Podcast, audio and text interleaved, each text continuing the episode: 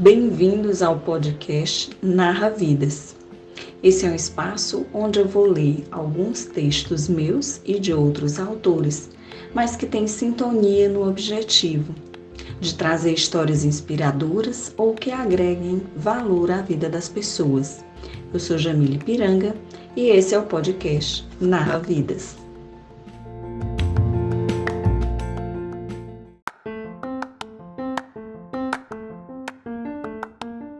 Nesse ano de 2020, as equipes de Nossa Senhora prepararam, além do tema de estudo, um encarte especial denominado Casados de Vida Santa. Esse encarte traz a história de oito casais que, na vida cotidiana, com suas dificuldades, vitórias, alegrias e tristezas, buscaram viver o seu matrimônio na entrega e comunhão com Deus, deixando-se conduzir por Ele.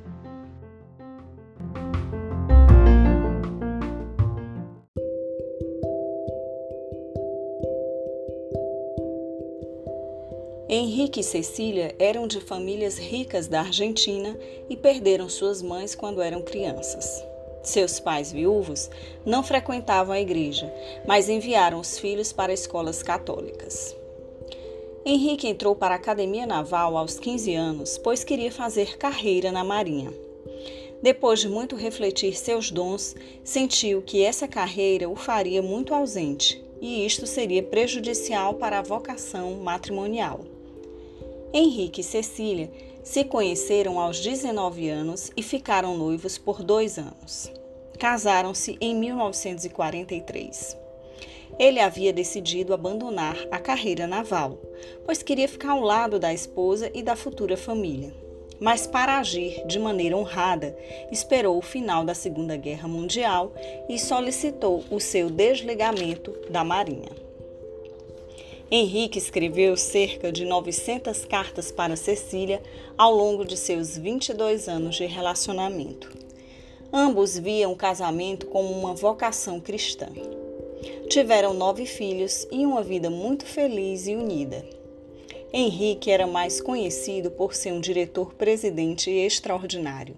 Ele conhecia pelo nome a maioria de seus mais de mil funcionários se interessava pela vida familiar deles. Como pais, Henrique e Cecília também foram extraordinários. Dedicavam tempo e cuidado para orientar, incentivar e corrigir cada um dos seus nove filhos. Henrique gostava de brincar com os filhos quando chegava do trabalho. Os domingos dedicava a Deus e às crianças. Mas Henrique também foi muito atento à esposa, cuidava da saúde dela, muitas vezes delicada. Quando ela ficava grávida, levava todas as crianças para passear para que Cecília pudesse desfrutar do silêncio. Henrique apoiou Cecília em seus períodos de depressão e em suas doenças, levando-a para passear e ensinando os filhos a serem cuidadosos com a saúde da mãe. Seguem trechos de algumas anotações feitas por Henrique. Ninguém recebe para si uma esposa, se dá a ela. Casar-se não é mais pertencer a si mesmo. Agora é nossa vez de proteger nossos filhos e netos, sermos santos para que eles também sejam santos. O Senhor não nos pede que a nossa vida conjugal seja uma série de grandes triunfos, mas que seja apenas uma grande vitória, a do nosso terno e constante amor. Quando Henrique desenvolveu um câncer perto dos 40 anos, a certa altura, precisou de doação de sangue. Mais de 200 de seus funcionários apareceram no hospital para doar sangue.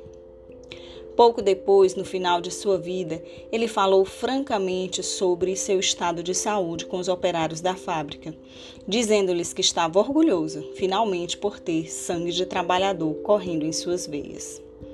Apesar de sua fraqueza e da dor provocada pelo câncer, Henrique continuou a trabalhar, a realizar os projetos que tinha em mãos, a interessar-se pela educação e formação cristã de seus filhos e a apoiar e consolar Cecília, que com os nove filhos em breve se tornaria viúva. E vou terminar com essa última frase dele.